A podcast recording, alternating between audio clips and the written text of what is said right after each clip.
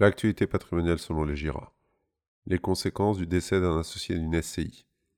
La société civile immobilière est un formidable outil afin de préparer la transmission de son patrimoine immobilier de son vivant.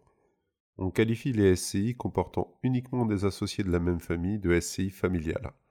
Le décès d'un associé ouvrira sa succession. Succession et SCI, quelles seront les conséquences sur la SCI et les parts détenues par le défunt? Rappel sur les transmissions de parts de société lors d'une succession. La transmission des parts aux héritiers. Sans disposition spécifique, les parts seront transmises aux héritiers comme n'importe quel bien selon les dispositions légales.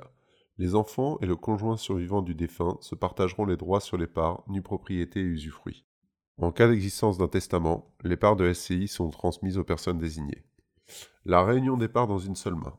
Au terme de la succession, il peut arriver que toutes les parts soient détenues par une seule personne, physique ou morale. Cela se produit souvent lorsque le défunt n'a qu'un seul héritier. Dans ce cas de figure, la SCI continue à exister pendant un délai de six mois. Durant ce délai, l'héritier devra trouver un associé sous peine de dissolution de la société. La liberté contractuelle des statuts.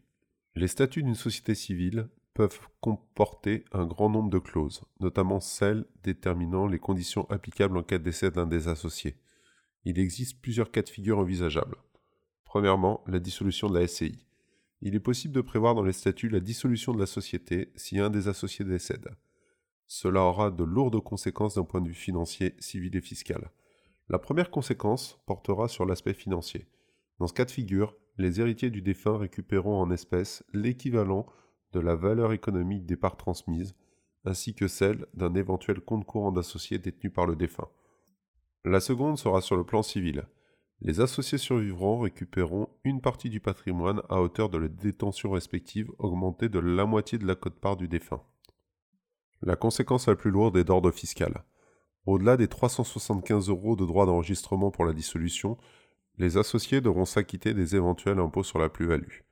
En effet, la dissolution de la société entre dans le calcul d'un boni éventuel de liquidation pouvant donner droit à une imposition. En plus de cela, les associés devront s'acquitter du droit de partage. La clause d'agrément d'un nouvel associé.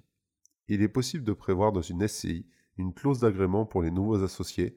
Cette clause vise à protéger l'associé actuel pour limiter l'entrée au capital de nouvelles personnes, que ce soit à titre gratuit, donation et succession, ou alors à titre onéreux, vente ou apport dans une société.